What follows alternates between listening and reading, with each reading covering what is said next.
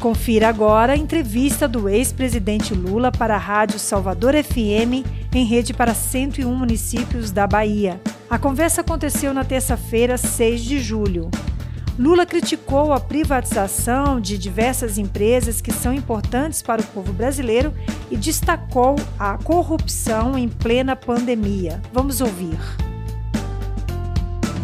É um prazer imenso falar com os ouvintes da Rádio Salvador do programa Ligação Direta e também falar com essa quantidade enorme de rádio que vocês botaram aí nessa famosa rede da Rádio Salvador. Eu só queria fazer um pequeno reparo na, na tua introdução, Juliana, que quando falou que, que eu, eu fui preso por causa de um julgamento. Eu queria só te dizer que eu fui preso por causa da maior mentira jurídica inventada nesse país, num pacto feito entre o Poder Judiciário entre o Ministério Público e entre a Polícia Federal e uma grande parte da imprensa brasileira, normalmente liderada pela Rede Globo de televisão, que resolveram tentar encontrar um jeito de me tirar da política. Como não conseguiram tirar da política, porque desde que nós ganhamos a primeira eleição, nós ganhamos mais quatro, e certamente eu poderia ter sido eleito presidente em 2018, eles resolveram então inventar a maior sacanagem jurídica da história do Brasil para me tirar. Mas cá estou eu, tranquilo, tranquilo. Eu queria provar uma coisa e provei que era uma quadrilha montada pelo Dallagnol, era uma quadrilha coordenada pelo Moro, e graças a Deus, o povo brasileiro, a vigília, a solidariedade e o próprio Poder Judiciário fez a reparação necessária na hora certa, e eu agora estou livre à disposição de viajar esse país, de conversar com o nosso povo, de conversar com o nosso povo. Eu quero me colocar à inteira disposição de vocês, Juliana, para que vocês façam a pergunta que vocês quiserem.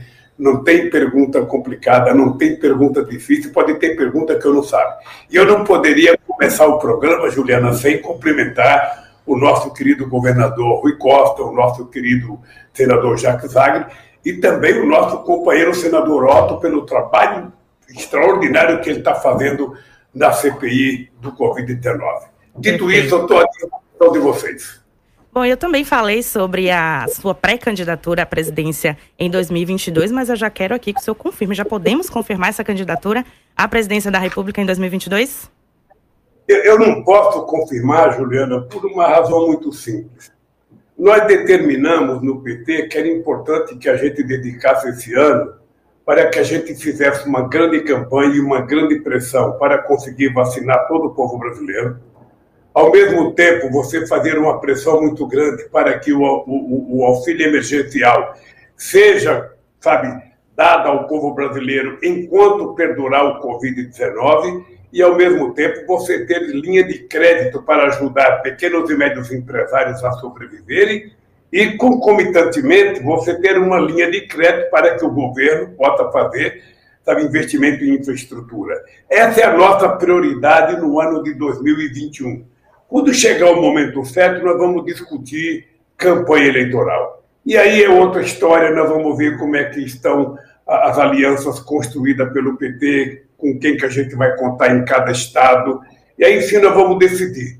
Se for necessário ser candidato a presidente da República, sabe, eu não tenho problema de ser candidato a presidente da República, porque estou com saúde, estou bem e tenho muita experiência.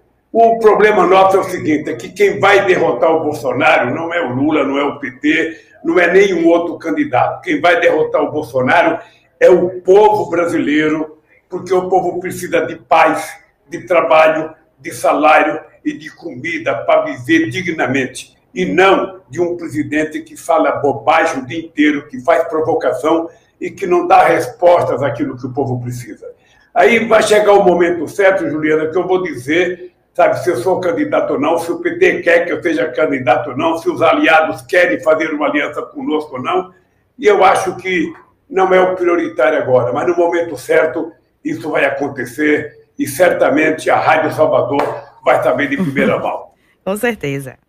Lula, bom dia. É Marcelo Carvalho. Tudo bem? Tudo bem, Marcelo. Vamos lá.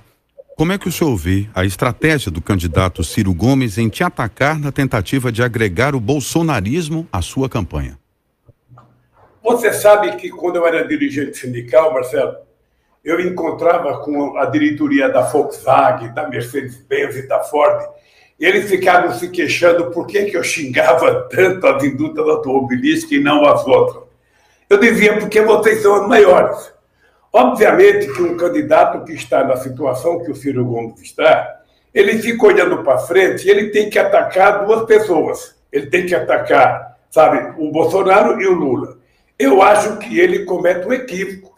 Acho que ele, ele é inteligente, ele é um homem preparado, ele ataca quem ele quiser. Eu não vou responder o Ciro, porque eu acho que cada um faz a política, sabe, que entende que seja perfeita para ele.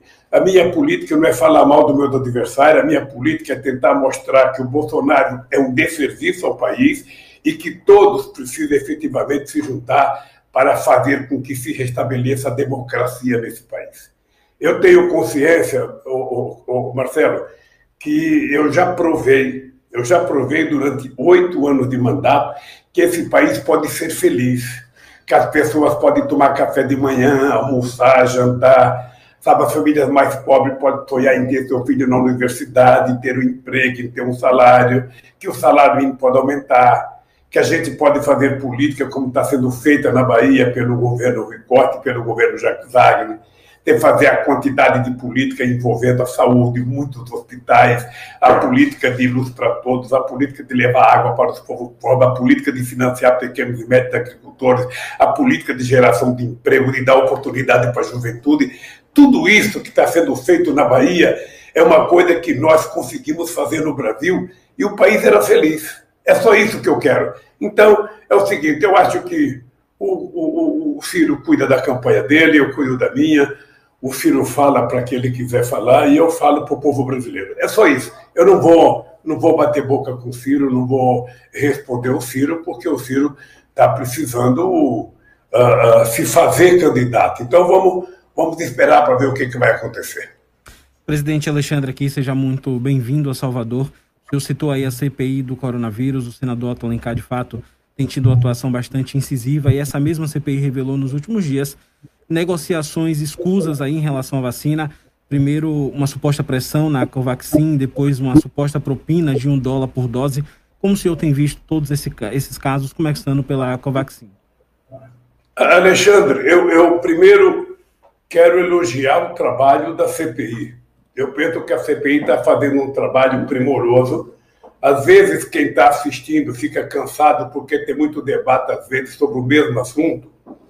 Mas eu acho, eu acho que é isso. Eu acho que começou a, a CPI investigando a questão da vacina e agora as pessoas estão percebendo que a demora da vacina é porque tinha um processo de intromissão indevida de pessoas indevidas para tentar ganhar dinheiro às custas da vacina.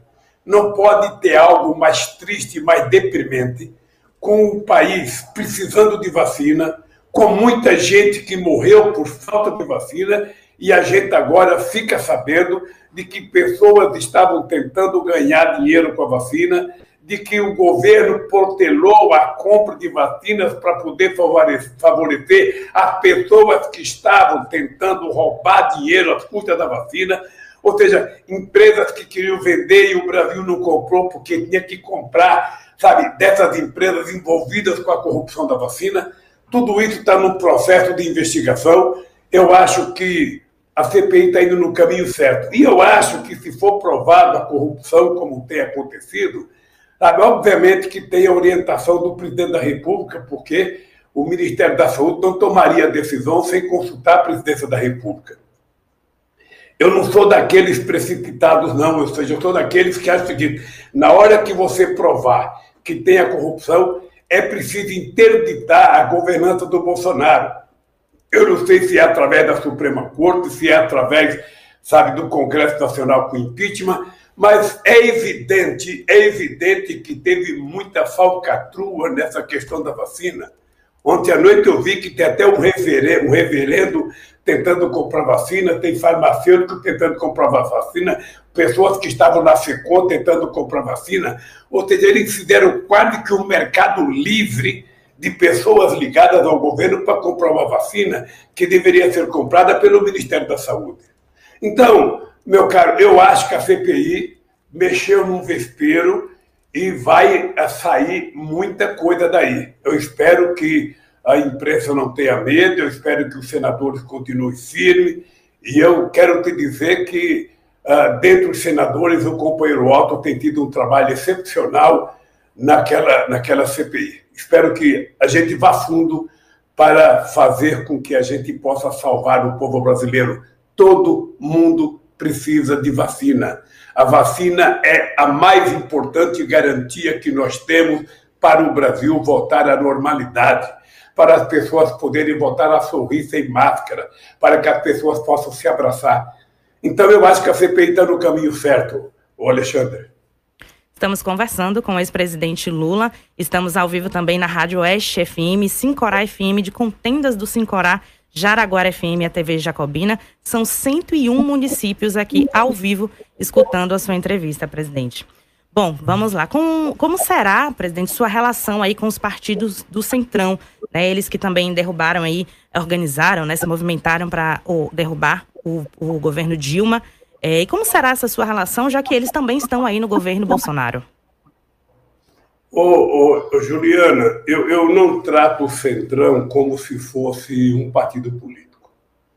O Centrão já aconteceu na Constituinte de 88, quando nós estávamos conquistando avanços importantes nos direitos sociais na elaboração da Constituição de 88, foi criado o Centrão, que era um bloco à direita dentro do Congresso Nacional para evitar os avanços sociais.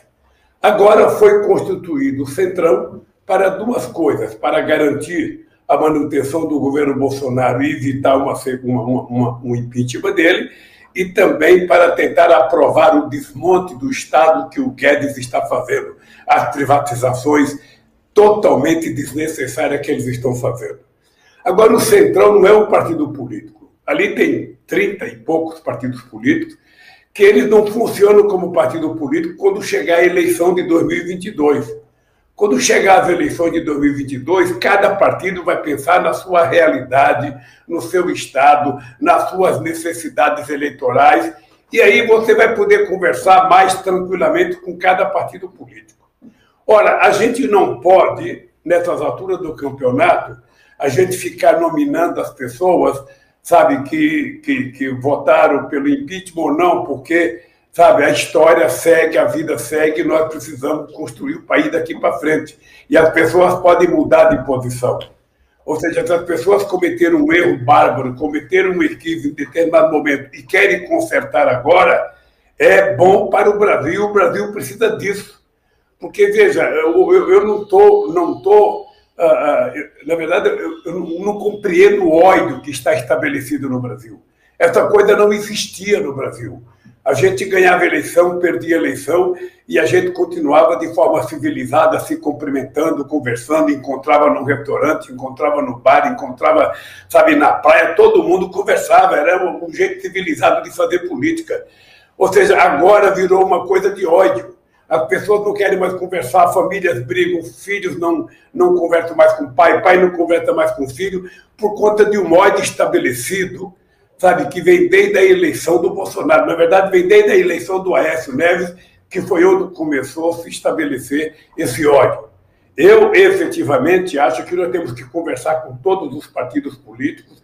Aliás, a Bahia é um exemplo para nós da construção de uma aliança política e essa aliança política construída na Bahia permitiu que o PT e os seus aliados estejam governando o Estado já há 16 anos, que vai completar agora no final do mandato do companheiro Rui Costa, e nós sabemos os grandes benefícios que foram feitos para a Bahia durante esse período de 16 anos.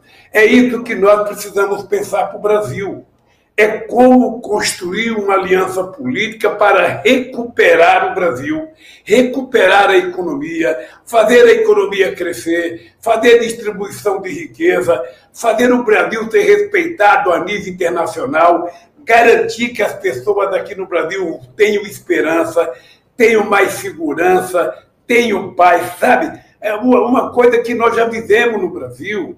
Eu lembro que quando eu era presidente, Juliana, o Brasil era o país que tinha o povo mais feliz do mundo, era o povo que tinha mais esperança no mundo.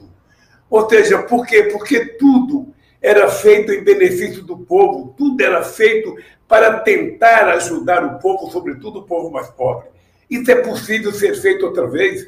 Isso não significa que você tenha que negar outros atores. Nós temos que conversar com os empresários, temos que conversar com os políticos, temos que conversar com os fazendeiros, temos que conversar com os trabalhadores, temos que conversar com bancários e também com banqueiros. É esse o papel do governo.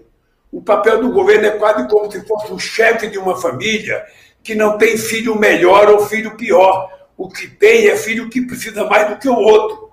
Então, sempre que você for governo, você precisa governar de baixo para cima, não de cima para baixo. Você precisa fazer as coisas para atender as pessoas mais necessitadas. E, e não, é, não, é, não é suportável, sabe, um ser humano, sabe, no Brasil hoje perceber que a fome voltou e voltou pesada, que nós temos 15 milhões de pessoas desempregadas, nós temos 33 milhões de pessoas subocupadas e temos 6 milhões de pessoas que nem procuram mais emprego. Ou seja, são 54 milhões de desalentados nesse país. Então, é preciso recuperar esse país, é preciso recuperar a alegria, recuperar o prazer. E isso só pode ser conquistado com emprego, com distribuição de renda, com educação, com paz, com respeito, com comida na mesa e com muito amor. Presidente, nós vamos come começar agora uma rodada de perguntas com as rádios que estão em rede conosco. A primeira a fazer a pergunta é a Boa FM de Tabuna, Barreiras e Alagoinhas. Olá, eu sou Tamiri Santana, repórter da rádio Boa FM de Tabuna. Candidato Lula, qual a estratégia para vencer Bolsonaro nas próximas eleições? Você acredita que haverá um impeachment do atual presidente? Ora, veja, o impeachment já poderia ter acontecido, porque o Bolsonaro teve até agora mais de 120 pedidos do impeachment e não foi colocado nenhum pedido em votação.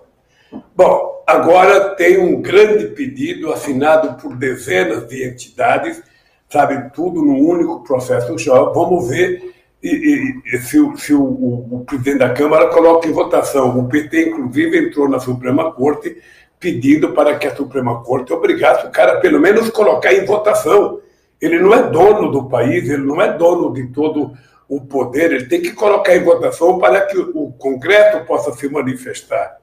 Eu acho que é possível, sim, se a gente fizer a pressão necessária para que eles coloquem o impeachment em votação. Olha, a estratégia para ganhar as eleições é simples: é conversar com o povo brasileiro, é tentar fazer com que o povo brasileiro sabe, se lembre das coisas que aconteceram para ele no tempo que eu governava o país, é fazer o povo comparar como o Brasil era bom no tempo que a gente governava e como é que o Brasil está agora, perceber como é que era a minha relação com os governos de Estado, com os prefeitos.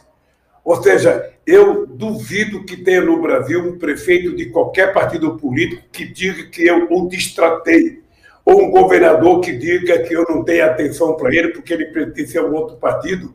Esse não é o papel do presidente da República. O papel do presidente da República é governar o país com harmonia, é governar com todos os entes federados, é conversar com prefeitos, conversar com governadores, conversar com a oposição, conversar com o sindicato, conversar, conversar com toda a sociedade para que a gente possa governar esse país para o povo brasileiro. Então, eu pretendo, eu pretendo fazer, sabe, quando decidir a candidatura, fazer uma campanha, sabe, igual eu fiz as outras. Campanha sem ódio, campanha mostrando o que eu quero fazer para o Brasil, o que, que o país precisa, o que, que o povo pode ajudar, porque eu tenho uma coisa na cabeça uh, que é, é o seguinte: não é possível governar o Brasil de Brasília. Eu fiz 74 conferências nacionais para poder tirar políticas públicas, distrair a sabedoria do povo, transformar aquilo em políticas públicas para poder governar o Brasil. É por isso que o Brasil deu certo. É por isso que o Brasil enfrentou a crise de 2008, sabe? Quando eu disse que era só a marolinha e o Brasil cresceu no ano seguinte 7,5%. É porque o povo tinha me ajudado a decidir que tipo de política que eu ia fazer. Então, a estratégia é simples: é conversar muito com o povo, é não aceitar o jogo rasteiro de nenhum adversário, não aceitar nenhuma provocação, sabe? e tentar mostrar para o povo que é possível retomar o Brasil do desenvolvimento. O Brasil que todos os pais sonham, que todas as mães sonham, aquele país maravilhoso para os seus filhos, com tranquilidade na mesa, com tranquilidade na escola, com tranquilidade no trabalho e, sobretudo, com tranquilidade na família. E esse país, sabe, vai ser construído e nós vamos ganhar as eleições com essa estratégia, mostrando o que nós fizemos e dizendo que é possível fazer mais. Bom, dando sequência ao nosso giro com as rádios do interior nesta rede da Salvador FM, vamos ouvir então as perguntas das rádios Itapicuru FM, Web Interativa e TVS Senhor do Bonfim e Transbrasil Feira de Santana, que fizeram a mesma pergunta. Olá a todos da imprensa baiana, olá ex-presidente Lula, população em geral que nos acompanha neste momento. Aqui quem fala é Donato Costa, da rádio Itapicura FM de Ponto Novo, site Web Interativa e também da Web TV e TV de Senhor do Bonfim. Ex-presidente, eu começo fazendo minha primeira pergunta, que é sobre a questão da polêmica do voto impresso. O senhor é a favor ou contra e por quê? E segundamente, gostaria de saber do senhor se o senhor, é, no eventual possibilidade de candidaturas, contra o atual presidente Jair Bolsonaro. O porquê a população deve escolher o seu nome em vez do nome do atual presidente? Olha, primeiro a população só deve escolher o meu nome se eu convencer as pessoas que eu sou o candidato mais eficaz para o Brasil. A população ela não tem obrigação de escolher o meu nome. Eu é que tenho obrigação de convencer a sociedade brasileira que eu serei a melhor alternativa para cuidar do Brasil. Na verdade, a palavra não é governar, a palavra é cuidar do Brasil. Cuidar. Você tem que cuidar do povo brasileiro. Cuidar como se fosse um filho, como se fosse um neto, como se fosse um sobrinho, como se fosse um afilhado. Você tem que cuidar de cada brasileiro. E isso você sabe que eu tenho experiência, porque já fiz isso melhor que qualquer outra pessoa já fez nesse país. Cuidar do povo brasileiro, gostar do povo brasileiro, tratar o povo com muito respeito. A segunda coisa é o voto impresso. O voto impresso é, é votar a época dos dinossauros. Agora, vamos ser franco. Vamos ser franco para quem tem alguma dúvida. Se fosse possível roubar com o voto eletrônico, eu teria sido o presidente da República nesse país? Eu teria ganho duas eleições. A Dilma teria ganho duas eleições. O Haddad, depois da campanha de ataque ao PT, teria tido 47 milhões de votos? Eu acho que não. Eu comecei, eu comecei, é importante lembrar que eu era contra o voto eletrônico no começo. E é importante lembrar que eu fiquei favorável ao voto eletrônico porque ele permitiu pela primeira vez que um metalúrgico chegasse a presidente da República desse país. Ele permitiu que, pela primeira vez, uma mulher que tinha sido presa política, sabe, fosse presidenta desse país. Então, por que, que eu vou duvidar? Por que, que eu vou duvidar? Esse voto ele é muito mais livre, muito mais limpo do que o voto no papel. Bota no papel, o negro vai roubar urna, como sempre roubou no Brasil, o negro vai ficar vai falsificar voto como sempre falsificou nesse país. Eu acho que nós não precisamos mexer, sabe, no que funciona. Até hoje não tem uma, uma, uma, uma única prova de roubo em voto eletrônico. Não tem uma única prova. A hora que tiver, a gente muda o voto. Agora, tentar mudar a pretexto de criar confusão, como quer o atual presidente, eu não sei se vocês percebem que o atual presidente ele conta mais de quatro mentiras por dia. Ele vive disso. Ele não vive de governar, de fazer as coisas para o povo. Ele vive de inventar as mentiras dele. Todo dia abre a boca para falar do chiqueirinho que ele criou lá dentro do, do, do, Palácio da Alvorada. A gente nunca vê as pessoas, é só ele e segurança dele. Parece que ele está falando para ele mesmo, está falando para o seu celular, está falando para o seu fake news. Não é possível uma pessoa dessa inventar a história de que se não for o voto no papel, será roubado. A única eleição roubada foi a dele. A dele foi uma eleição roubada porque foi feita na base do fake news. porque foi feito na quantidade de mentiras, porque não participou de nenhum debate.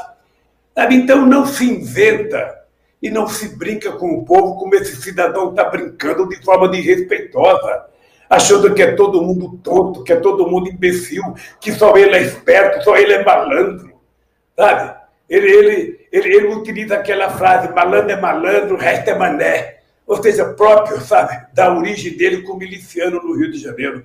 Sinceramente, sinceramente, não dá para a gente imaginar nessas alturas do campeonato, sabe, que a gente vai ter dúvidas sobre o voto eletrônico. Presidente, vamos para a pergunta da Brilhante FM da Chapada Diamantina. Olá, presidente Lula. Eu sou Luziária Barreto, da Rádio Brilhante FM, na cidade de Morro do Chapéu, na Chapada Diamantina.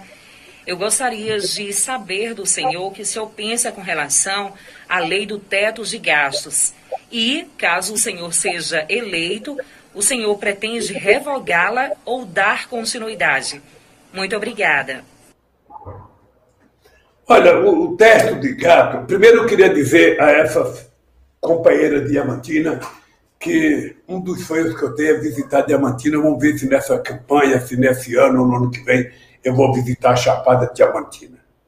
Ah, eu, eu queria dizer o seguinte: olha, quando você tem um governo sério, quando você tem um governo que tem projeto para o Brasil, que tem compromisso e que tem um plano estratégico para governar e tem lado para governar, você sabe quem que você quer beneficiar, você não precisa de fazer uma lei de teto de gasto.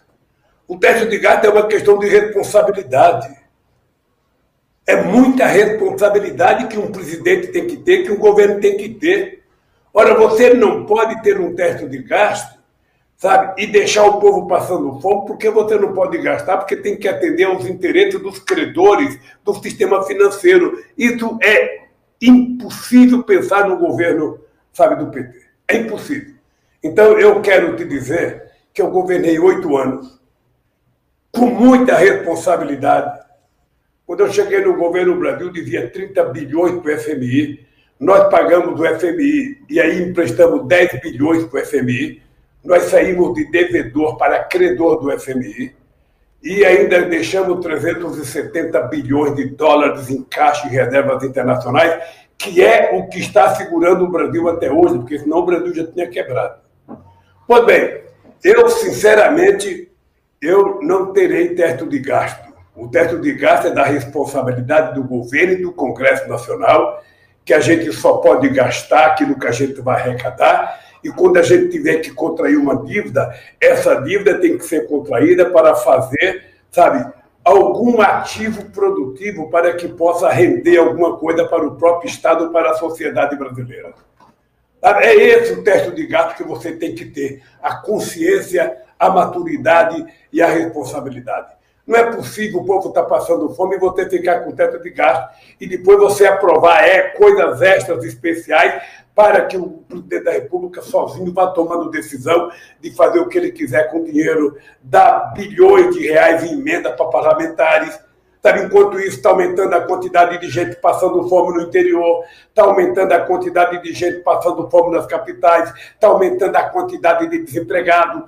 O salário caiu no Brasil inteiro, em todas as categorias profissionais o emprego formal está desaparecendo e nós temos agora o um emprego intermitente, em que o trabalhador não tem direito de nada, o trabalhador não tem direito à saúde, se a mulher estiver grávida e quiser ter um filho, não tem um, um, um hospital para ela fazer o parto, sabe? É isso que nós precisamos, sabe, mudar de verdade. E o teto de gasto é esse, é gastar com as coisas que o povo brasileiro precisa. Portanto, eu posso te dizer de coração que no nosso governo o teto de gasto vai ser abolido e vai aumentar o teto de responsabilidade.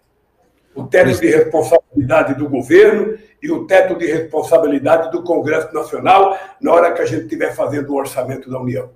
E na hora que for fazer o orçamento da União, não é deixar o povo pobre por último, não. É começar por ele. Ele é o que mais necessita. Ele é o que mais precisa. Então, nós temos que começar a fazer o orçamento, ao invés de ficar discutindo quanto para as Forças Armadas, quanto para o Itamaraty, quanto não sei para quanto, vamos discutir quanto para o povo pobre. quanto para o agricultor rural, quanto para as pessoas que estão necessitando sabe, de saúde e fazer como fez o companheiro Rui Costa e o Wagner aí, que construíram 15 hospitais, sabe, no estado da Bahia, e quantas clínicas foram feitas. A Bahia pode ser um exemplo, sabe, de boa governança. E aí não precisa teto de gasto. O teto de gasto está na responsabilidade de quem governa o país. E eu governei oito anos esse país e não precisei de teto de gasto. E é por isso que, quando eu deixei a presidência da República, o Brasil crescia 7,5%, sabe? E o país estava maravilhosamente bem, com mais de 20 milhões de empregos com carteira profissional vacinada, milhões de jovens na universidade. Então eu tenho orgulho, e eu digo sempre, a Bahia pode ser exemplo. É só ver o que aconteceu na Bahia com a quantidade de universidades, com a quantidade de institutos federais, de escolas técnicas, estaduais e federais, para a gente perceber que é possível construir um país mais digno, é possível construir os estados mais dignos se a gente mantiver uma boa relação com governadores. O que, que fez o Bolsonaro? Resolveu brigar com todo mundo. Resolveu brigar com todo mundo. Ou seja, ah, ele acha que ele pode sozinho, ele acha que ele deve sozinho, ele acha que o país é dele, ele acha que o exército é dele, ele acha que a marinha é dele, sabe? Quando na verdade ele não consegue controlar nem sua família. Você está ouvindo a entrevista do ex-presidente Lula para a Rádio Salvador FM. Presidente, vamos voltar a falar sobre eleição agora aqui na Bahia e como é que o senhor está vendo uma terceira via, como é o caso do ministro da Cidadania, João Roma. Ô, gente, eu estou vendo a fotografia de vocês três, mas está todo mundo de máscara, eu não sei quem está falando. É Marcelo agora. Eu gostaria que o senhor comentasse a respeito da eleição aqui no âmbito da Bahia. Né? Então, quem está falando. É, desculpe, é que o senhor não viu a minha boca mexer. Então, sou eu que estou falando, Marcelo. Eu queria que o senhor falasse como é que o senhor está vendo, nesse momento, uma terceira via aqui na Bahia para uma eventual candidatura, no caso com o ministro da Cidadania, João Roma. Ô, ô Marcelo, eu acho muito engraçada essa história da terceira via eu acho muito engraçado, porque você veja o negócio no mundo inteiro. No mundo inteiro você tem uma bipolaridade, uma dualidade na disputa eleitoral. Se você pega a Alemanha, você vai ver que a disputa é quase que secular entre o FPD, que é um partido social-democrata, e o CDU, que é um partido conservador. Se você pegar a França, é quase que secular a disputa entre os conservadores e o Partido Socialista. Se você pega os Estados Unidos, é secular a disputa entre democrata e republicano. Se você pega a Espanha, é secular a disputa entre o PSOE e os partidos conservadores. Ou seja, no mundo inteiro é assim.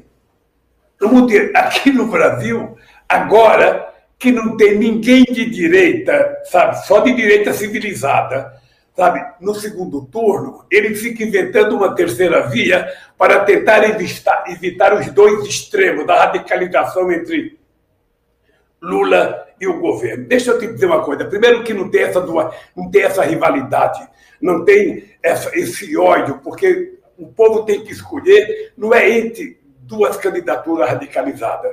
O povo tem que escolher entre o fascismo representado pelo Bolsonaro, e a democracia representada pelo Lula. É isso que está em jogo.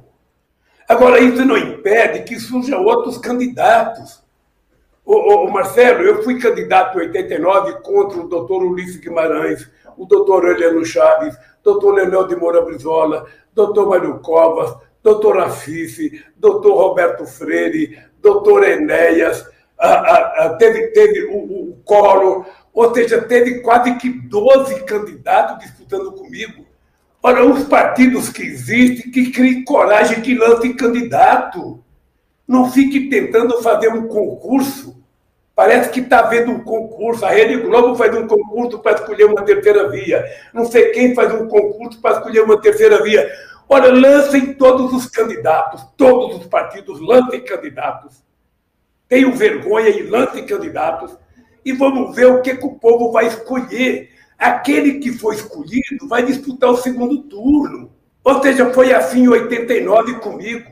Eu era um bagrinho, eu era o que menos tinha chance. As pessoas precisam lembrar que eu não tinha quase nenhuma chance. Eu fui para o segundo turno com o colo. Então, os partidos políticos parem de funcionar como cooperativa de deputados e funcionem como partido de verdade. Que o DEI lance candidato a presidente, que o PSD lance candidato a presidente, que o, o, o, o Sabe que todos os partidos, o Avante, é tanto partido que a gente nem lembra, lance candidatos a presidente. E vamos ver quanto é que vai colher no final da, sua, da safra eleitoral. Então, eu, eu, sinceramente, acho uma piada essa história de terceira via.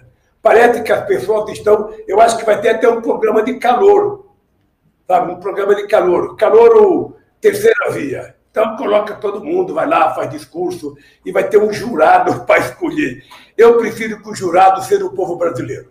Eu estou me submetendo, quando for candidato, a 220 milhões de brasileiros e a mais de 160 milhões de eleitores. Eles é que vão ser o jurado que vão aprovar se eu devo passar ou não, ou quem que deve passar.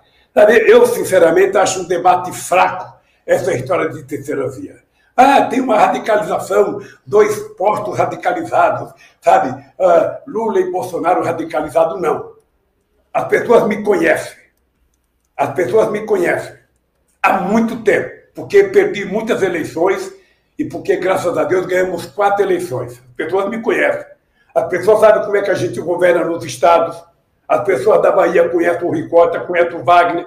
Pois bem, eles sabem que nós vamos fazer mais e melhor do que nós fizemos da primeira vez. Então, inventar uma coisa para inventar polarização, não. Polarização existe entre Bahia e Vitória, entre Corinthians e Palmeiras, entre Cruzeiro e Atlético Mineiro, entre Grêmio Internacional, entre Flamengo e Vasco. Isso é polarização. E ninguém quer acabar com ela, porque quando acaba, cai para a segunda divisão. Ora, o que precisa é o seguinte: quem não quiser polarização, tá, lance candidato. Deixa o povo escolher 50 candidatos, 10 candidatos, sabe? Ele vai escolher dois. Então, é o seguinte: o que está em jogo nesse instante no Brasil, Marcelo, é uma disputa entre quem ama a democracia, quem nasceu da democracia, quem pratica democracia, quem governa com democracia, e do outro lado o fascismo, o nazismo, as pessoas que têm ódio, as pessoas que preferem vender arma do que vender livro, as pessoas que preferem falar em guerra do que em paz. A pessoa, sabe, que tira uma máscara de uma criança, sabe, de dois anos de idade, a pessoa que incita uma menina de 10 anos a tirar a máscara, a pessoa que mentiu sobre o Covid-19, que não acredita na vacina, que não acredita na ciência, é isso que está em disputa. Sabe, um, o que está em disputa é um cara que desrespeitou todos os governadores, todos os prefeitos, em nome da turma dele, em nome da tentativa de comprar vacina pelo câmbio negro. E do outro lado, tem a minha história, a história do meu partido, e a história dos nossos aliados. Ou seja, democracia, sabe, totalmente plena, com participação da sociedade. É isso que está em disputa.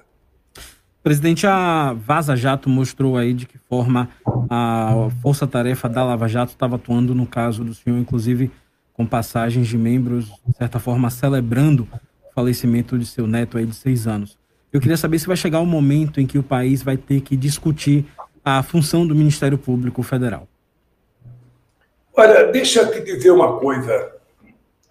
Nós vamos precisar fazer um trabalho muito sério para que a gente tente repensar as instituições brasileiras. Eu, eu, eu não acho que o Ministério Público é uma instituição, sabe, uh, uh, uh, que, que, não, que não presta valor. Eu respeito muito o Ministério Público acho uma instituição de muita validade. Agora, é preciso cuidar das pessoas que fazem parte dessa instituição. Porque o Dallagnol, na verdade, ele é chefe de uma quadrilha.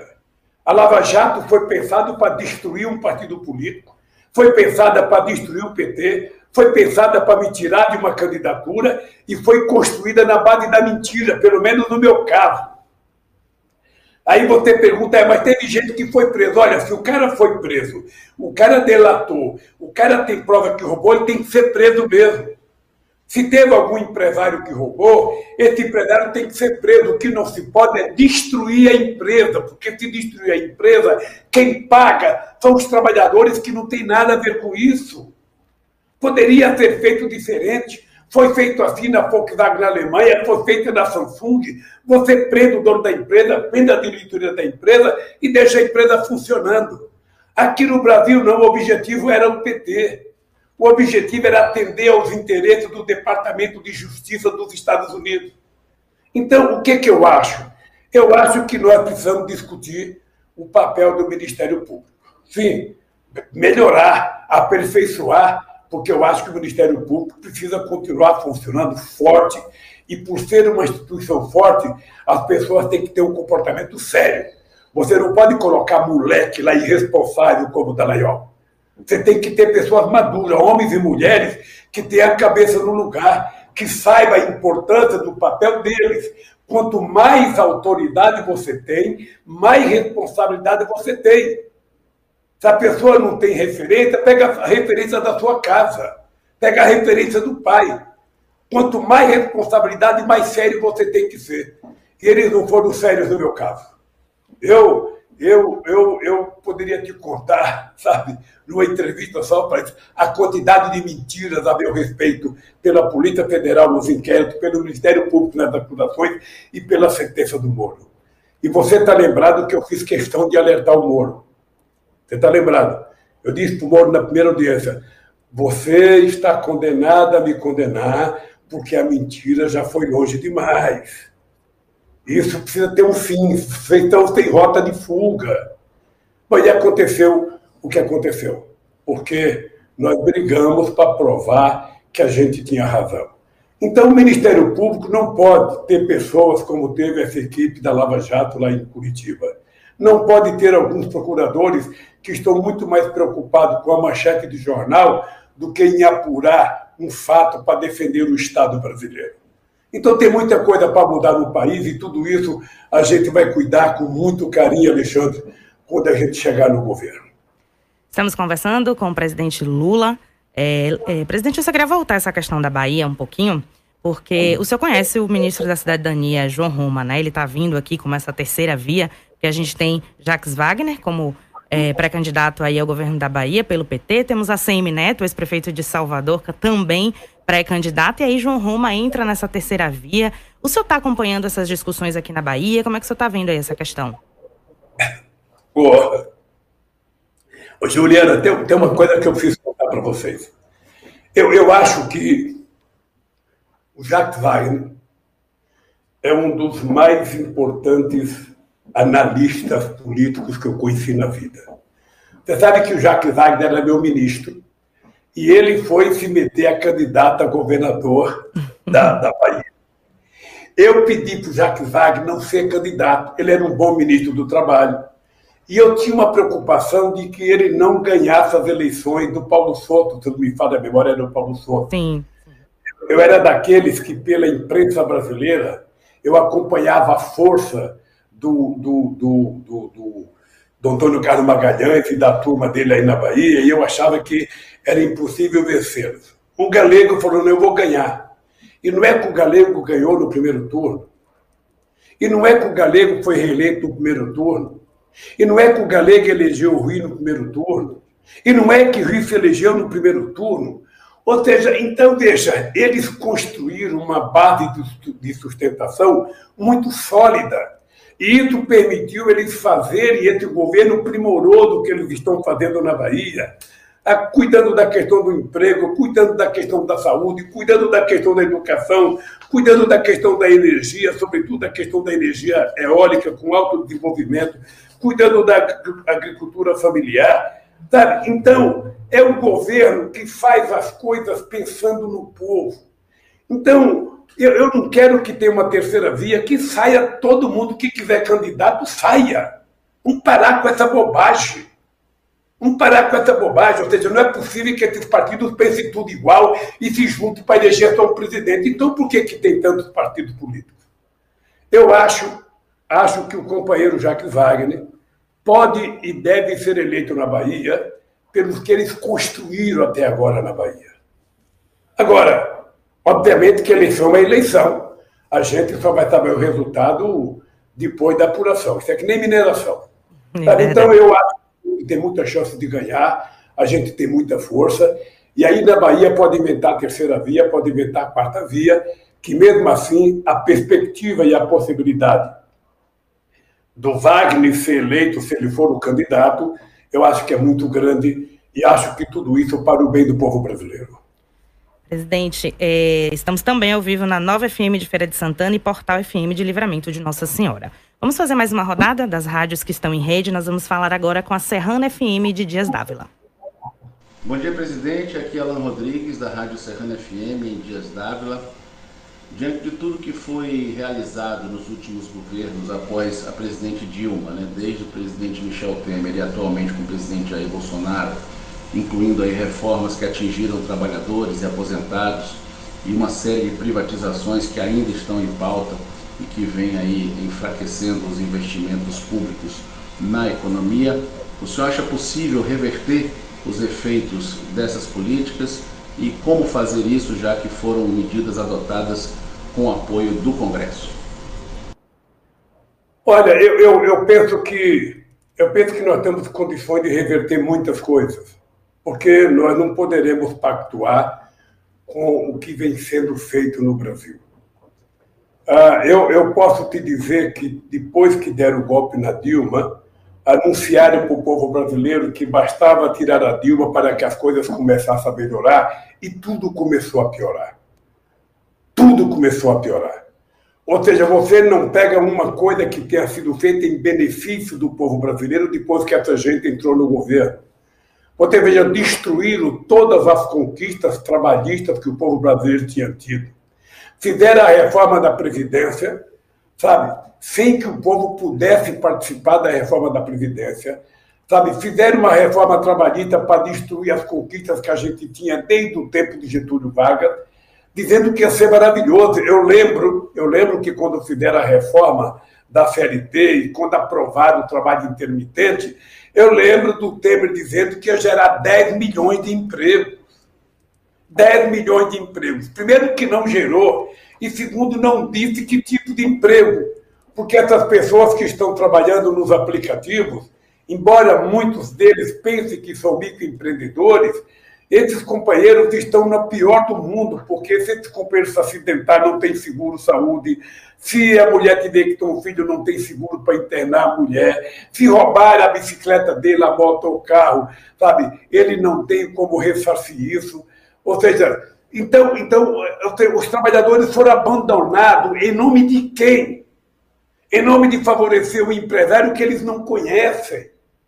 Então, obviamente que nós vamos mudar muita coisa. Eu posso te dizer que nós vamos mudar muita coisa, nós vamos construir dentro do Congresso Nacional a maioria necessária para fazer as reformas que nós temos que fazer, recuperando aquilo que o Brasil precisa recuperar. Sabe, esse negócio de privatizar a Eletrobras, você vai ver que vai aumentar o preço da energia. Esse negócio de tentar uh, privatizar o correio, Olha, se o governo não sabe administrar, por que, que é governo? Ninguém precisa de governo para vender as coisas públicas que foram construídas com o esforço do povo brasileiro. Essas empresas públicas e esses bancos públicos são empresas que dão ao governo um poder de induzir o desenvolvimento do Brasil, de participar do crescimento econômico. O governo não tem que ser empresário, o governo tem que ser indutor do desenvolvimento. O governo tem que ajudar a decidir qual é a região que tem que receber determinadas coisas em função da necessidade de crescimento da região, porque senão fica tudo no centro-sul brasileiro. É preciso que a gente distribua, sabe, com uma certa igualdade, a possibilidade de crescimento do Brasil. Então você pode ficar certo, pode ficar certo, que nós vamos conversar no momento certo com os eleitores brasileiros de que ele tem que saber que muita coisa terá que ser revisada quando a gente votar o governo. Então vamos dar sequência à participação das rádios nesta rede aqui, Rádio Moderna FM de Luiz Eduardo Magalhães, oeste da Bahia. Vamos ver. Olá, presidente Lula. Eu sou o repórter Gabriel Alves, aqui de Luiz Eduardo Magalhães. Eu trabalho na Rádio Moderna FM. E a minha pergunta é especificamente sobre o pós-pandemia. Sabemos que essa doença do coronavírus ela gerou enormes estragos, seja na economia, seja na saúde pública e todos os outros setores, e tem uma retomada muito longa pela frente. A minha pergunta específica é: quais são os planos de governo do senhor quando candidato em 2022 para conseguir trazer o Brasil a um patamar que já esteve um dia quando o senhor foi presidente? Muito obrigado. Ô Gabriel, uh, vamos, dizer uma coisa para o povo da Bahia compreender. Uh, quando eu fui presidente da República, a economia do Brasil era a sexta economia do mundo. E o Brasil, quando eu deixei, estava crescendo a 7,5%. Esse povo teve o programa Luz para Todos, esse povo teve o programa Água para Todos aí na Bahia, que foi um sucesso extraordinário. Esse povo teve investimento na educação, esse país teve mais médico, ou seja, o Brasil estava num processo de ascensão para que as pessoas mais pobres galgassem, sabe, um degrau a mais na escada de conquista social. Tudo isso retrocedeu. Então, o que, que nós temos que fazer? A primeira coisa que nós temos que fazer é o seguinte: se você não tiver capacidade de fazer investimento público, sabe, a iniciativa privada não vai fazer, porque o primeiro que tem que acreditar na reconquista e no crescimento da economia é o governo. Se o governo não falar a verdade, se o governo não tiver previsibilidade nas coisas que ele determina, não vai acontecer. Então, o governo tem que ser o indutor da economia. Sabe, você não vai convencer ninguém de investir aqui no Brasil com esse governo. É preciso que a gente volte a conversar com todos os governos do mundo e você sabe que no meu governo o Brasil era protagonista internacional. O Brasil participava de todas as reuniões do G8, o Brasil participava de toda a reunião do G20, o Brasil mantinha relações muito, muito fortes com a China, com a Índia, com a Rússia, com os Estados Unidos, com a Alemanha, com a França, com a Itália, com a Argentina, com o México. Ou seja, o Brasil não tem contencioso internacional. O Brasil basta apenas se apresentar com a grandeza do povo brasileiro, que é um povo de paz que é um povo trabalhador, que é um povo de bem. Isso é que vai recuperar a economia. Você tem que ter um projeto de desenvolvimento em que o governo toma a iniciativa. Por isso que nós dizíamos que a Petrobras não era apenas uma empresa de petróleo, a Petrobras era mais do que isso. A Petrobras era uma empresa, sabe, de desenvolvimento. Ela fomentava o desenvolvimento, ela fomentava a pesquisa. A gente não queria o petróleo para exportar óleo cru. A gente queria exportar derivado. É por isso que a gente queria fazer mais refinaria. É por isso que a gente estava investindo no polo petroquímico, porque um país grande como o Brasil é totalmente dependente do setor, sabe, petroquímico. Então, a gente precisa investir em ciência e tecnologia.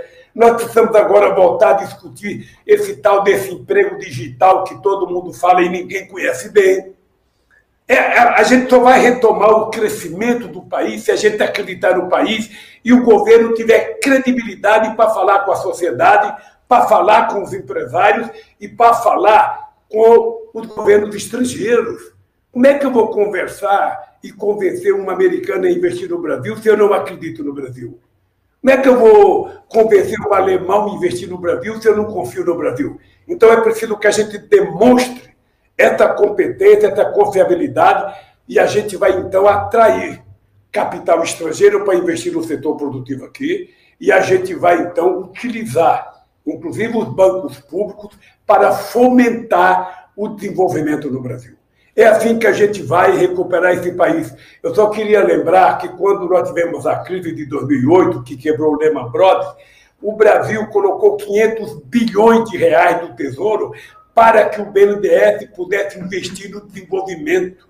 É por isso que o Brasil estava crescendo.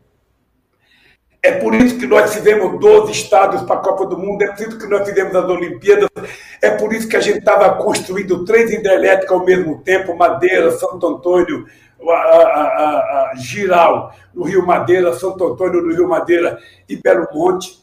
É por isso que a gente estava construindo a quantidade de milhares de, de, de, de, de torres eh, para transportar energia para o Brasil inteiro.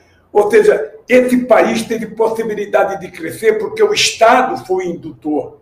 E é assim que a gente vai recuperando esse país e fazer esse país voltar a crescer. Se for preciso alargar a base monetária para que o país tenha dinheiro para investir em ativos produtivos, nós vamos fazer isso. Eu, eu queria te dizer, André, que eu vou votar, eu, eu, eu, eu, eu, vou votar, sabe, se eu for candidato à presidência, com muito mais preparação, muito mais maduro e muito mais consciente. Qualquer candidato fica prometendo o que vai fazer. Eu não tenho que prometer porque eu tenho que fazer mais do que eu fiz. Eu sou obrigado a fazer mais do que eu fiz. Eu sou obrigado a gerar mais empregos. Eu sou obrigado a gerar mais bem-estar social para o nosso povo. Eu sou obrigado a gerar mais universidade, mais escolas técnicas.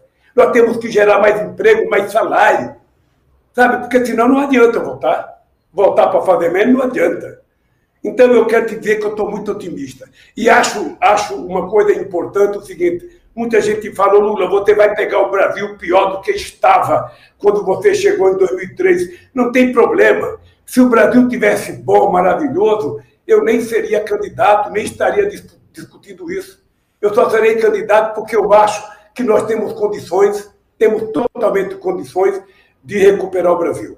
Então, na hora certa, eu vou decidir essa candidatura, e se eu decidir, vou anunciar que nós vamos recuperar o Brasil e vou dizer como nós vamos recuperar o Brasil. Presidente, vamos ouvir a pergunta da Rede Portal de Quaraci, no sul da Bahia. Aqui Rodrigo Leite, na cidade de Quaraci, na região Cacaueira, no sul da Bahia, pela Rede Portal. Presidente Lula, como é que o senhor vê o futuro da nossa região, de Tabuna, de Ilhéus, essa questão toda econômica de uma região que já foi vetor de desenvolvimento para o Estado com a produção de cacau e que hoje demanda novos investimentos para que a gente possa ter bastante geração de emprego e renda para o nosso povo?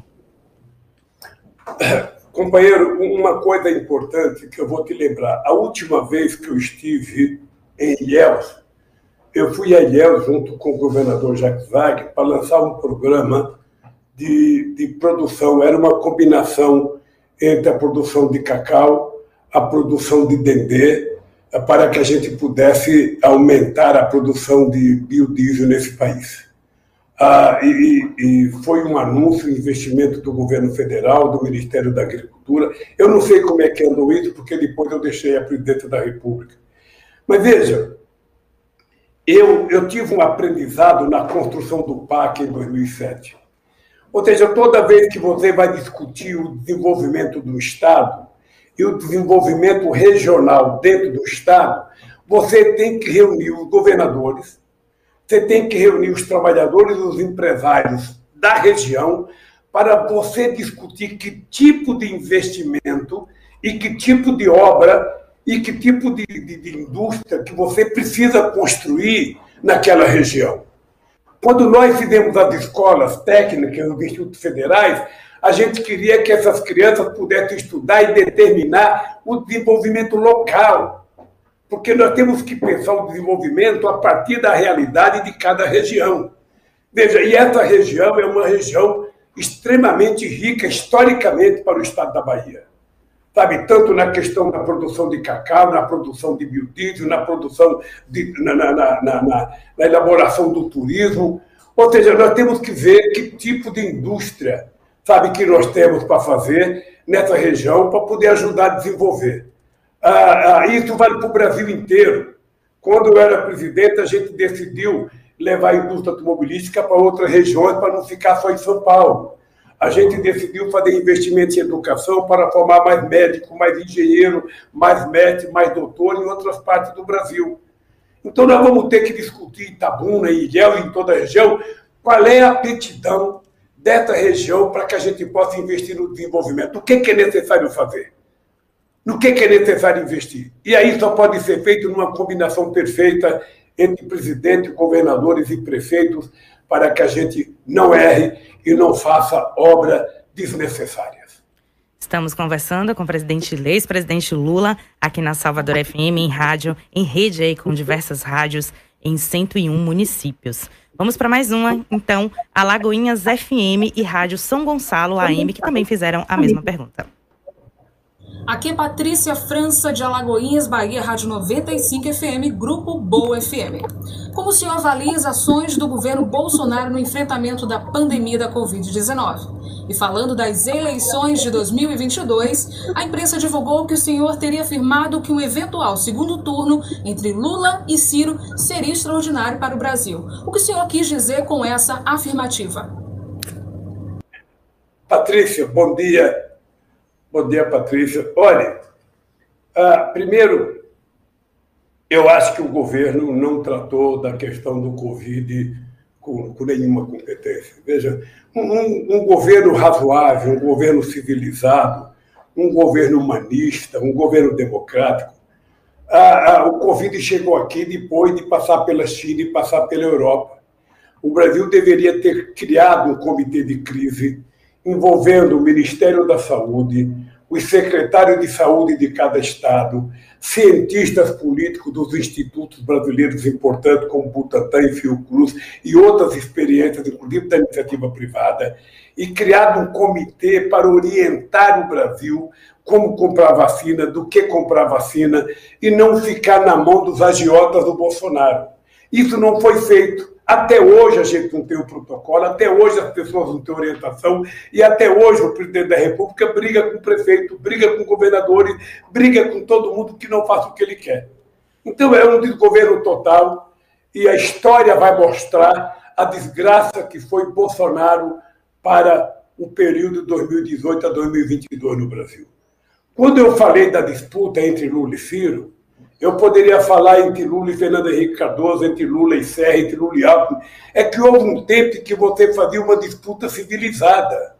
Ora, você tem um adversário, cada um tem um programa, cada um tem um partido, cada um pode ter um pensamento diferente do país, e você faz a disputa política pensando no país. Quem ganhar vai governar, e quem perdeu vai para casa se preparar para enfrentar outra batalha. Quem perdeu não fica infernizando a vida de quem ganhou, como foi o Aécio Neves quando perdeu da Dilma. Então, quando eu falei que se eu fosse uma disputa com o Ciro, era uma disputa civilizada e, e, e, certamente a gente estaria disputando as eleições entre duas pessoas que podem ter divergência, duas pessoas que podem, sabe, pensar diferente do Brasil, mas duas pessoas que têm como ponto de partida tentar recuperar o desenvolvimento do Brasil. O Bolsonaro não pensa em desenvolvimento, o Bolsonaro não pensa em emprego, o Bolsonaro não pensa em crescimento econômico, não pensa em ciência e tecnologia, não pensa na educação. Ou seja, ele está desmontando tudo que a gente construiu ao longo de 13 anos. Está destruindo. Eu fiz uma reunião com reitores das, dos institutos federais esses dias, vou fazer uma reunião com o reitor das universidades. Eles estão destruindo tudo sobretudo na questão do investimento de ciência e tecnologia. Eu vou ter reunião com o presidente da SBPC, ou seja, tudo aquilo que a gente montou, tudo aquilo que a gente criou, aquele sonho de levar as universidades federais para a Bahia, de levar os institutos federais, está tudo sendo desmontado. Então, eu acho que uma disputa entre Lula e Ciro, entre, entre Ciro e outra pessoa, entre, sabe, é importante para a democracia. A disputa é importante para a democracia. E se tiver mais candidato, ótimo. O que não pode é ficar essa loucura, sabe, de todo mundo fazendo uma aposta como se tivesse num programa de calor. Daqui a pouco eles vão pedir para a Caixa Econômica fazer um sorteio, sabe, que nem da Loteria Federal, para escolher um candidato. A Globo tenta lançar um candidato, a Bandeirante tenta lançar outro, o SBT tenta lançar outro, sabe? Parece um concurso de calor. Assim, assim você não constrói democracia. Você pode ter divergência do Ciro Gomes, você pode ter. Eh, eu acho que o Ciro está radicalizado para o mal dele, não é para o bem dele, mas a gente não pode negar a história que é um homem, sabe, que, que tem um pensamento sobre o Brasil. Se ele está equivocado, é um problema dele, ele ganhará ou perderá com isso. Vamos ver o que, que vai acontecer no final de tudo. Vamos, vamos esperar chegar a campanha de verdade e vamos chegar, esperar chegar ao final da campanha. Lula, vamos continuar aqui com as perguntas dos profissionais de imprensa nessa rede agora da Rádio Globo Salvador. Olá, presidente. Matheus Moraes, Rádio Globo Digital, Salvador, Grupo Lomes de Comunicação. Presidente, como é que o senhor pretende compor uma chapa para a eleição de 2022 para poder disputar com o presidente Jair Bolsonaro, que polarizou as eleições de 2018, mostrando todo o seu desapreço, mostrou antes, vem mostrando agora pelo Nordeste e pelo povo nordestino. Muito obrigado. Olha, companheiro, é, primeiro vamos, deixar claro: o Bolsonaro é resultado do ódio, sabe, destilado contra a política durante muito tempo.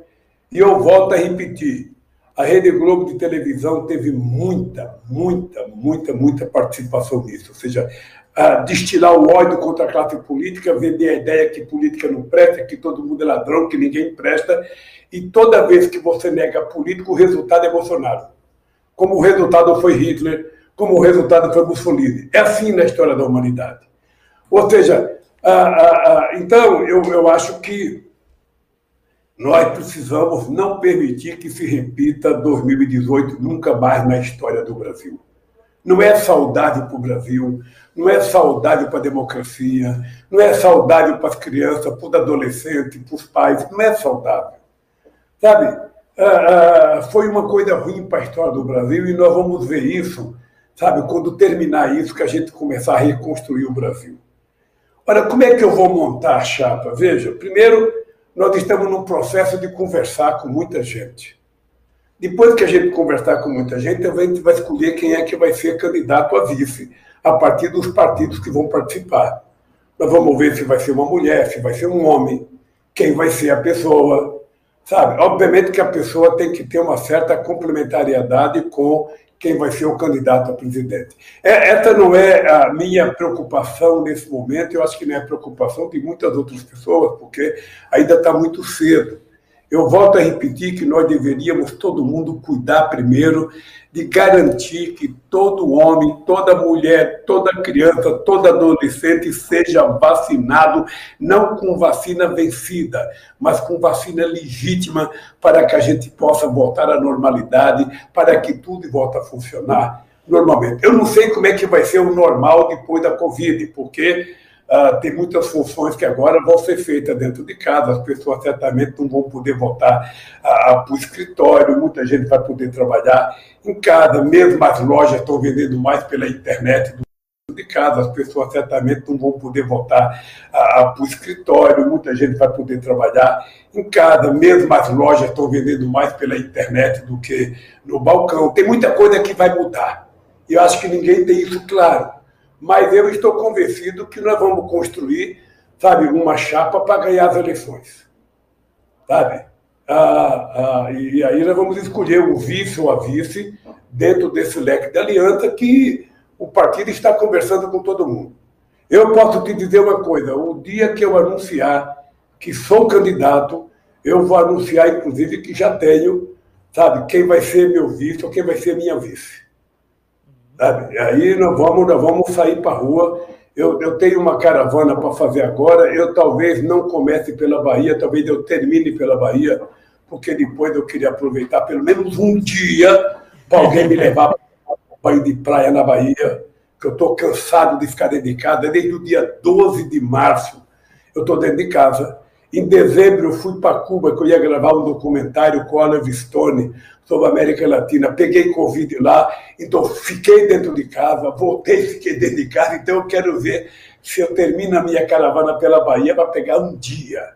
E quando um começa, dia... presidente, a caravana? E aí você vai me orientar qual é a praia, sabe, que eu vou poder.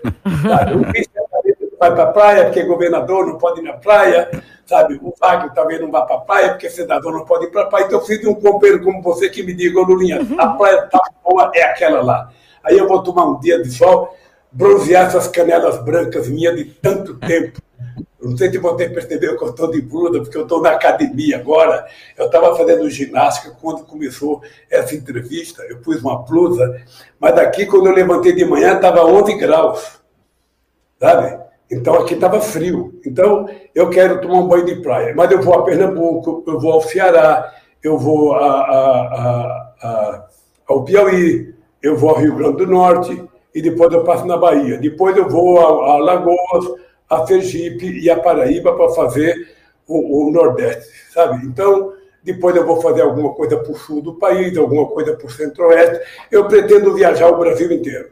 Eu vou com todo o cuidado possível, porque, embora eu tenha tomado vacina, eu quero evitar de ser um transmissor de vírus para qualquer outra pessoa. Então, eu, eu, eu, eu quero fazer a coisa com muita responsabilidade, porque de responsabilidade chega o governo que nós temos. Chega. Eu nunca vi coisa igual.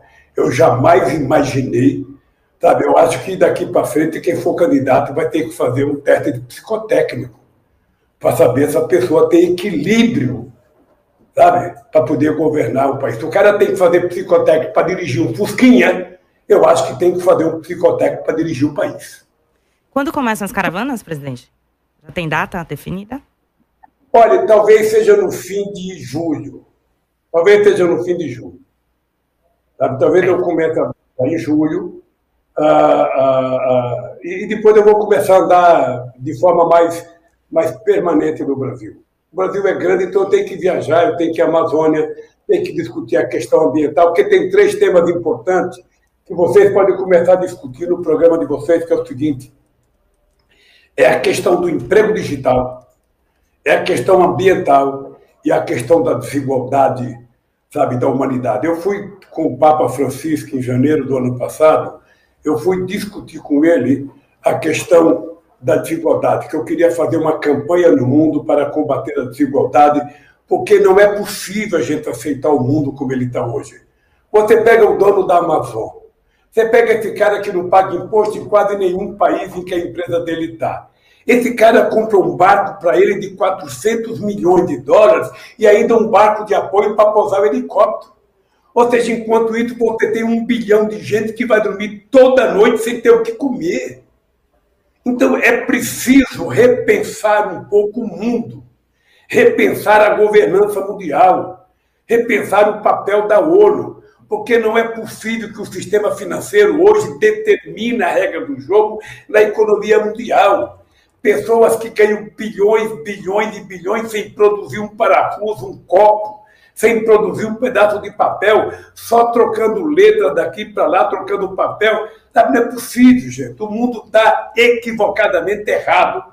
E nós precisamos efetivamente dar uma radicalizada para chamar a atenção da humanidade. Os ricos já estão arrumando um avião para ir para a Lua, já estão fazendo pesquisa para ir para Marte, para ir para Plutão, sei lá para onde. E os pobres?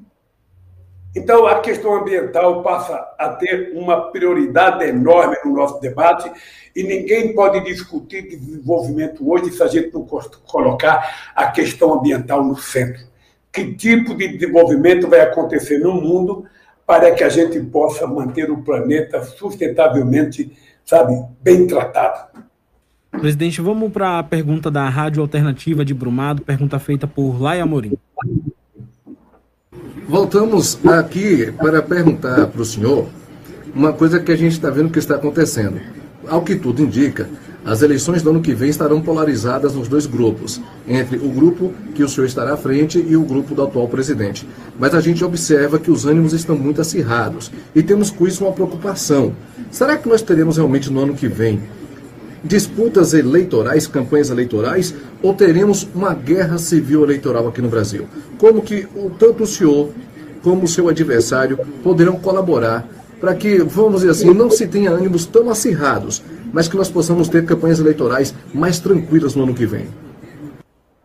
Olha, você você está falando e fez a pergunta para a pessoa certa, porque ninguém disputou mais eleições presidenciais do que eu.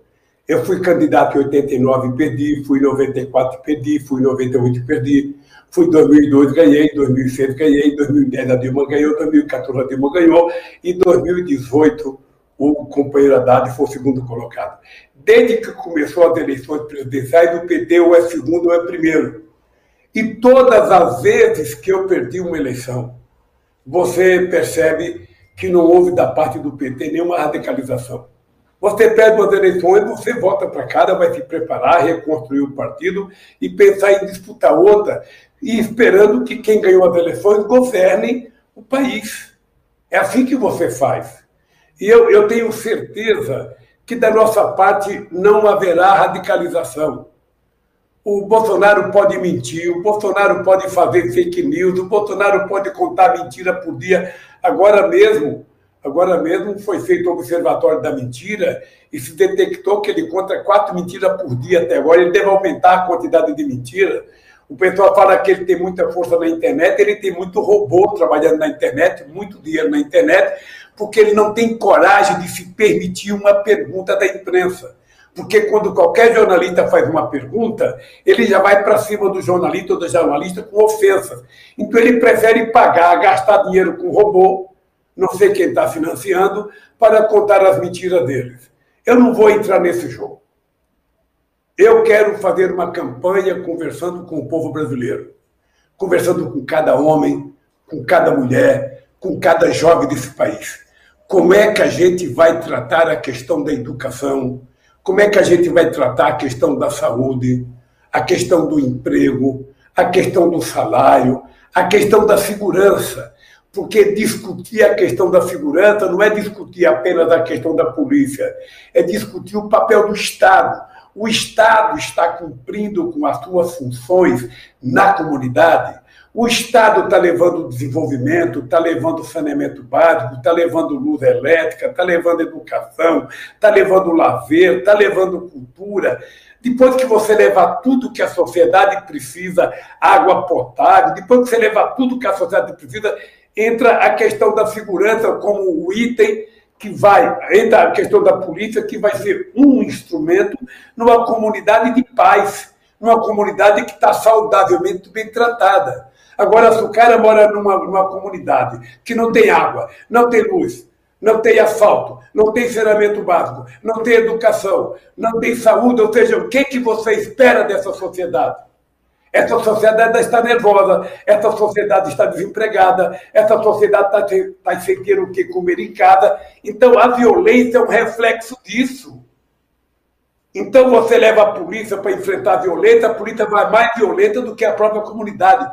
Então, o Estado precisa cumprir com as suas obrigações e a polícia é um item dessas obrigações. Ela não é o primeiro. Primeiro é o bem-estar da sociedade. Se o cidadão estiver morando numa comunidade e ele estiver empregado, o filho estiver estudando, tiver água encanada, tiver almoço, café e janta todo dia, se essa pessoa vê que seus filhos estão sendo bem tratados, que tem uma quadra para eles fazerem esporte, que tem clube para eles aprender a nadar, poder fazer qualquer esporte, que tem área de cultura perto deles, essa meninada vai nascer saudável, crescer saudável e a polícia vai ter um papel inútil. Quando essas pessoas não têm um tratamento respeitoso e saudável, aí entra a polícia para tentar fazer o que o Estado não faz: cuidar das pessoas. Como a polícia não nasceu para cuidar, a polícia vai e mata. E isso tem que acabar com muita competência que nós vamos ter que ter para tratar o papel do Estado. O Estado precisa voltar a fazer e a cumprir as suas obrigações. Para que, que serve o Estado? Para que, que serve uma prefeitura? Ou seja, elas têm que ter uma função. Tem que ter uma função. E a função é cuidar do povo. E cuidar do povo significa levar benefício onde o povo está. Então, muita coisa de boa vai acontecer nesse país daqui para frente, muita coisa boa vai acontecer e eu acho que nós vamos provar que é possível a gente voltar esse país, fazer com que esse país volte a ser um país decente, respeitoso, admirado e que o povo seja tratado com respeito. Eu estou convencido que a gente consegue isso. Presidente, estamos ao vivo em rede aí com rádios e TVs aqui da Bahia para 101 municípios Ainda tem muita gente querendo falar com o senhor aqui. E a próxima é a TV Euclides, de Euclides da Cunha. Vamos ouvir. Presidente Lula, aqui é Antenor Júnior, da TV Euclides, de Euclides da Cunha, no semiárido baiano. Presidente, o governo federal lançou uma proposta que está sendo aí é, paga e foi acatada, aprovada pela Câmara Federal, de atender os brasileiros que estão passando dificuldades, passando até fome, com o programa Auxílio Emergencial é, pagando três propostas. Uma proposta de 150 reais para uma pessoa, outra proposta de 250 reais para uma família E por último, outra proposta de 375 reais para a mãe solteira. Qual a avaliação que o senhor faz? Porque a cada dia a gente vê a cesta básica aumentando, a mesa, a comida na mesa escassa a cada dia, o botijão de gás, as famílias carentes não têm mais condições de comprar. Eu gostaria é, que o senhor fizesse uma avaliação no que diz respeito desse programa emergencial do governo federal. Então, vamos lembrar apenas uma coisa. Quando foi aprovado o aumento emergencial de 600 reais, é importante lembrar que o Bolsonaro queria apenas 200. Foi o Congresso Nacional e a oposição que brigaram para que fosse de 600 reais. Tá? E foi uma ajuda importante para aquele momento delicado que vivia o povo brasileiro. Agora, outra vez, nós estamos propondo, todos os partidos de oposição no Congresso, nós estamos propondo um aumento emergencial de 600 reais até a gente resolver o problema da vacinação no Brasil e a gente tentar diminuir o perigo do Covid-19 no povo brasileiro e a quantidade de cepas novas que estão vindo agora, que já dizem que tem uma cepa nova indiana que, que é, é, é mais perigosa. Veja, então, nós precisamos manter o auxílio emergencial. Obviamente que o auxílio emergencial é menor porque agora vai ter só para mais três meses. Era importante que a gente tivesse pensado antes em aumentar a base monetária desse país, investir em infraestrutura para gerar empregos, para que a gente não precisasse ficar fazendo políticas, ah, ah, eu, eu diria, emergencial. Olha, mas é necessário que haja política emergencial, é necessário que se coloque dinheiro para as pessoas poderem ver. É pouco, é pouco, veja, porque no dia que o governo anuncia aumentar mais três meses, ele aumenta o preço da gasolina, aumenta o preço do gás. O gás tem lugar no Brasil que está mais de 120 reais. Ou seja, é impossível para uma dona de casa comprar mais de 10% do salário mínimo. Sabe, tem óleo de soja que subiu mais de 80%, outros produtos de primeira necessidade subiram 51%. Nós temos 14,7 milhões de desempregados, nós temos 33 milhões de pessoas que estão totalmente desocupadas ou mal ocupadas, ou seja, é, é um país que está descoordenado, não tem coordenação, não tem governo, esse é o dado concreto. Nós temos de um lado o Bolsonaro falando bobagem todo dia de manhã, envolvido até o pescoço com a roubalheira das vacinas, que a gente não sabe ainda até onde vai isso. E nós temos o Guedes governando paralelo com a ajuda do presidente da Câmara. Então é importante que nós fiquemos alerta, porque o custo de vida está comendo qualquer benefício que as pessoas recebam. Eu acho que se o Bolsonaro tivesse entrado numa vida no supermercado para comprar um quilo de carne, um quilo de feijão, um quilo de arroz, ou se ele fosse atrás de botijão de ele ia ver o que está acontecendo com o povo trabalhador desse país, com o povo que está desempregado. Então, a, a, a, eu, eu acho que é pouco, é pouco para a atual necessidade do povo brasileiro. Por isso é que nós ainda continuamos brigando para que o auxílio emergencial seja de 600 reais para todo mundo, para que a gente possa garantir que o povo pobre atravesse essa crise do Covid vivendo, pelo menos, sabe, com mínimo de dignidade. É isso que está em jogo, é a sobrevivência do nosso povo. Então, é pouco, o anúncio é tardio, é tardio eles estão pensando efetivamente em fazer uma coisa só pensando na questão da eleição. O ano que vem vamos tentar jogar dinheiro por causa das eleições. E era importante alertar o governo: o povo não é trouxa, não. Não é porque tem um ano eleitoral que você vai colocar dentro que o povo vai acreditar que você mudou. Não. As políticas têm que ser perene. As políticas têm, têm que ser para sempre. As políticas, política tem que ser duradoura. E é isso que nós continuamos brigando, é isso que o PT briga na Câmara, para que seja aprovado o salário emergencial de 600 reais para todo o povo brasileiro que está necessitado até a gente vacinar toda a sociedade brasileira. Aí nós temos que gerar emprego, temos que fazer investimento público, temos que fazer investimento na agricultura familiar, temos que fazer investimento na assistência técnica, temos que fazer investimento na pequena e média empresa para que o Brasil volte a gerar empregos, que é, na verdade, o que dá Sabe, dignidade ao ser humano é viver às custas do seu próprio trabalho. Presidente Rádio Nova Rio de Contas FM também enviou uma pergunta. Vamos ver. Bom dia, Lula. Bom dia, ouvintes. Eu sou Cal, da cidade de Rio de Contas, Bahia, Chapada Diamantina, Rádio Nova Rio de Contas FM.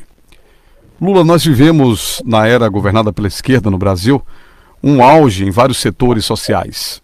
Eu falo agora sobre a democratização da informação. Sou de rádio comunitária e vi várias rádios comunitárias realizarem um sonho de ter uma rádio legalizada em sua cidade, em sua comunidade. E hoje a gente vê TVs abertas no Brasil, como TV Futura, TV Cultura, TV Brasil, com a programação totalmente diferente das programações anteriores. Eu gostaria de ouvir eh, as propostas do presidente, as propostas de Lula para o Brasil na questão dos veículos de comunicação, a democratização da informação, tanto das emissoras comunitárias, TVs comunitárias e as programações das emissoras atuais. Como o presidente vê isso? Quais são as propostas para o futuro? Lula, um assunto que eu tenho muita curiosidade é sobre as gravações feitas pelo hacker, divulgadas pelo Intercept Brasil e estão sendo divulgadas aos poucos na mídia. Lula teve acesso a todas as gravações, são 7 terabytes de áudio, de conversas. É, o nosso pré-candidato à presidência acredita que existem ainda coisas obscuras que não foram reveladas. O que, que o presidente achou também sobre as gravações que foram feitas na sua época? né, conversas que foram é, captadas pelo Sérgio Moro, divulgadas pelas emissoras de TV na época. Quero ver Olha, a sua opinião. Quando, quando, você fala dessa questão de terabytes, eu quero te dizer que eu sou totalmente analfabeto dessa coisa. E, e nós, veja, nós temos dois momentos do vazamento das informações. Um momento foi o intercept, e depois nós tivemos um momento em que já não era mais uma coisa clandestina, porque o vazamento que nós fizemos das matérias do, do, do hack de Araraquara, sabe, na segunda fase, não era uma coisa ilegal, era gravações que estavam na mão da Polícia Federal, que já tinha investigado, e que foi dada aos meus advogados pelo ministro da Suprema Corte. Então, a segunda parte das coisas que nós divulgamos era totalmente legalizada, não tinha nada de hack. É que o Moro fez questão de fingir que não era com ele, o Dallagnol fez questão de fingir que não era com ele, e a Rede Globo fez questão de não dar nada, porque como ela tinha mentido muito, ela resolveu não contar a verdade. Sempre foi assim na história do meio de comunicação. Eu, eu quero te dizer uma coisa, eu acho que nós fizemos pouco na questão da comunicação. Eu estou fazendo aqui uma autocrítica. Nós fizemos pouco. Nós preparamos um projeto de de, de, de, de comunicação. Nós queríamos fazer uma regulamentação dos meios de comunicação. Fizemos um congresso, participaram mais de 3 mil delegados, inclusive algumas emissoras de televisão. Eu não dei entrada no Congresso Nacional, porque eu estava no final do mandato. E era preciso, então, que deixasse para que o novo governo entrasse.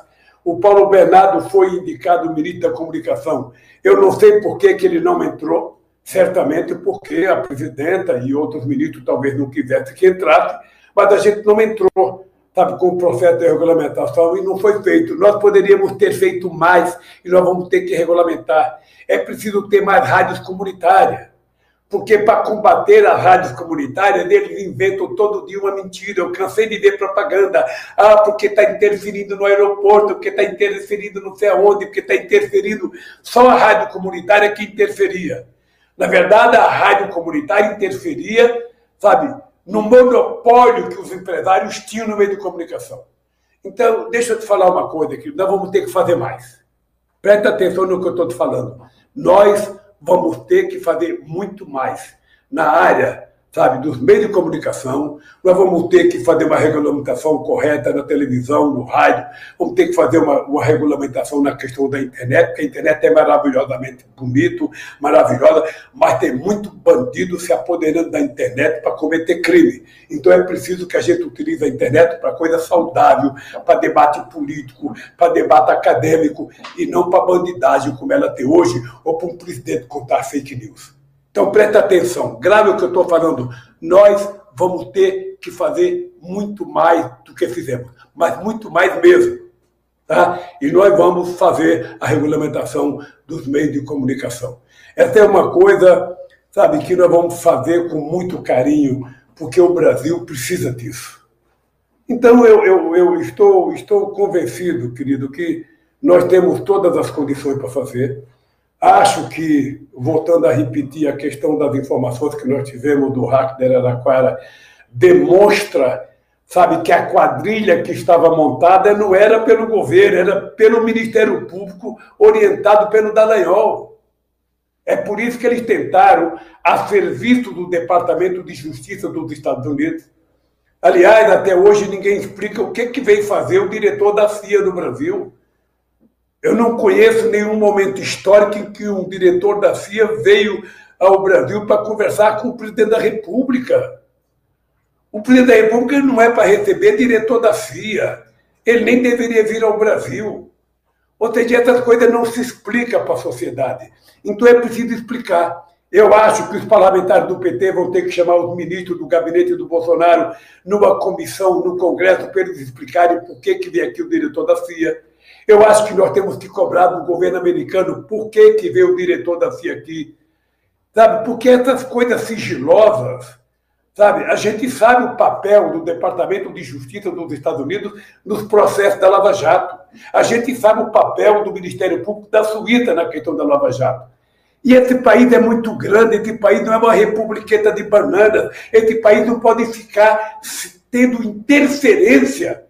Antes era de embaixador, agora do Ministério Público americano, mas que história que é essa? Ah, depois tivemos no tempo do Obama a gravação da Dilma, a gravação da Petrobras, ah, sabe? Não é possível. Então é o seguinte: nós temos que dizer ao que bom som: respeito é bom, eu gosto de dar e gosto de receber. E o governo brasileiro deve ao Congresso Nacional e à sociedade brasileira informações do que, que veio fazer aqui o diretor-geral da FIA e os Estados Unidos também têm que explicar para o mundo e para o Brasil o que, que eles vieram fazer aqui. Porque eu não sei se você percebeu que o único cara que. Deve... Nós temos dois caras que deveriam ser, ser heróis mundiais: o Snowden e aquele companheiro que foi preso na Inglaterra. Eu esqueço o nome agora. Me dá o nome aqui, Nicole. Ah, o Assange, sabe? da, da idade vai fazendo a gente esquecer os nomes. Mas veja, dois caras que deveriam ser considerados heróis nacionais. O Snowden e o Assange, porque fizeram uma denúncia de um complô do que é capaz o Estado brasileiro, o Estado americano, que denunciaram todas as falcatruas, sabe, as gravações contra Dilma, ou seja, essas pessoas estão presas quando, na verdade, a sociedade democrática deveria estar reivindicando que essas pessoas fossem livres e, e que continuassem denunciando, sabe, o domínio do planeta que quer ter a CIA americana, o Departamento de Estado, o Pentágono e assim por diante. Então, meu caro, nós vamos ter que fazer muito mais na questão da comunicação, mas muito mais mesmo. Essa é uma dívida que, pessoalmente, eu me sinto, sabe, devedor do povo brasileiro, da democracia e da liberdade de imprensa. Presidente, mais de uma hora e meia de entrevista. Queria agradecer o senhor pela disponibilidade. A gente já está caminhando aqui para o encerramento. Queria perguntar como é que o senhor viu ontem, ouviu é, os áudios da ex-cunhada do presidente Bolsonaro relatando aí a rachadinha. O senhor ainda se surpreende? Olha, eu vi eu vi toda a gravação. Eu acho grave, porque é uma pessoa do círculo íntimo do presidente Bolsonaro, do filho do Bolsonaro, e o que ela está denunciando é muito grave. É muito grave. Eu, eu, eu, sinceramente, não posso imaginar que um presidente da República tenha uma vida tão, uma vida tão complicada como Bolsonaro. Sinceramente, é difícil acreditar. Sabe, ele vive eh, pelo Brasil afora me chamando de ladrão, se ele olhasse um pouquinho no espelho, se ele olhasse o que ele fez com a família dele, se ele olhasse um pouco da relação dele, ele todo dia abriria a boca para pedir perdão pelas bobagens que ele já falou a meu respeito. De qualquer forma, eu sou daqueles que não quero também ficar julgando as pessoas pelo noticiário. Eu vou esperar com muita tranquilidade as investigações Vou esperar o resultado do relatório da CPI e aí sim nós vamos começar a cobrar, sabe? O que se fazer com o Bolsonaro. Eu acho que pode ter impeachment, acho que pode ter, quem sabe, uma interdição pela Suprema Corte. Vamos ver o que, que vai acontecer. Mas uma coisa é o seguinte: o país não merecia isso. Inclusive, a forma com que o Bolsonaro compromete as Forças Armadas brasileiras. As Forças Armadas não foram feitas para administrar o país. Elas foram criadas para poder tomar conta da soberania nacional, para dar tranquilidade à sociedade brasileira, sabe, com relação a inimigos externos. Ela tem que estar preparada para defender o Brasil, para defender as nossas fronteiras, sabe, terra, da nossa fronteira espacial, a nossa fronteira marítima, sabe? Para defender o povo brasileiro. E o Bolsonaro está se utilizando, ele trata as Forças Armadas como se fosse uma propriedade dele, o meu exército, a minha aeronáutica, a minha marinha. São instituições criadas pelo Estado brasileiro, sabe, para o Brasil e não para um presidente da República. É, é sinceramente, é, é, é muito triste o que está acontecendo, é muito triste. E aí tem muita gente aparecendo com corrupção também nas Forças Armadas. Ah, é, é, é, é uma coisa degradante para quem acredita na democracia, para quem tanto briga por ética, para quem tanto briga, sabe, que o povo brasileiro seja respeitado. Eu, Muito obrigado. Eu, quando fui acusado, você está lembrado, Alexandre, eu, eu, eu dizia todo dia, eu desafio um empresário, eu desafio um político, eu desafio quem quer que seja a mostrar um real ilícito na minha vida. Eu digo, continuo desafiando. Continuo desafiando. Sabe? Que as pessoas provem, porque se, se alguém disser que eu fiz alguma coisa, prove. A cunhada dele está dizendo.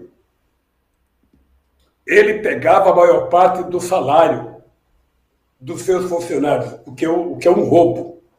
Na verdade, é um roubo, é uma coação a um trabalhador que não é obrigado a dar o seu salário para ninguém, a não ser para levar comida para os seus filhos. De qualquer forma, vamos esperar a conclusão de tudo isso para a gente ver o que, é que vai acontecer no Brasil e para a gente poder, através do Congresso Nacional, através das ruas, que é muito importante essas manifestações que a sociedade está fazendo, a gente depurar o Brasil e colocar o Brasil no processo de normalidade. Esse foi o Ligação Direta com o presidente Lula, aí ao vivo também para o sistema Pazi de rádio em 101 municípios aqui da Bahia. Gostaria de agradecer a toda essa rede que está transmitindo essa entrevista com o presidente Lula. E, claro, agradecer ao senhor pela disponibilidade por quase duas horas aqui de entrevista. Muito obrigada mais uma vez. Nossos microfones estão abertos. Ô, ô, Juliana, Alexandre, Marcelo, eu vou confessar uma coisa para vocês. Eu, a primeira entrevista que eu dei na minha vida foi no dia 24 de abril de 1975, quando eu tomei posse na presidência do sindicato. Do dia 24 de abril de 75 até agora, eu já dei muitas entrevistas, mais muitas entrevistas. Eu quero confessar para vocês que eu nunca dei uma entrevista tão bem organizada para uma rede tão grande como vocês fizeram. Eu quero dar um beijo no coração de vocês, agradecer a, a, direção da Rádio Salvador, agradecer os organizadores do programa Ligação Direta e agradecer a todos os companheiros da Bahia que participaram direto e indiretamente. Sobretudo, eu quero terminar dando um abraço extraordinário no companheiro Rui Costa, nosso governador, no companheiro Jacques Wagner, no senador Otto, no presidente do PT, no deputado federal, deputados estaduais e no povo da Bahia. Porque você sabe que uma vez eu estava eu tava, uh, uh, em Salvador e eu fiz uma declaração de que talvez em outra encarnação eu nasci na Bahia, porque o carinho que o povo baiano tem comigo é muito grande e o carinho que eu tenho pelo povo da Bahia é maior ainda. Um beijo, um beijo no coração de cada um de vocês. Sabe que Deus abençoe a nossa Bahia e o nosso país. E obrigado, obrigado pelo carinho.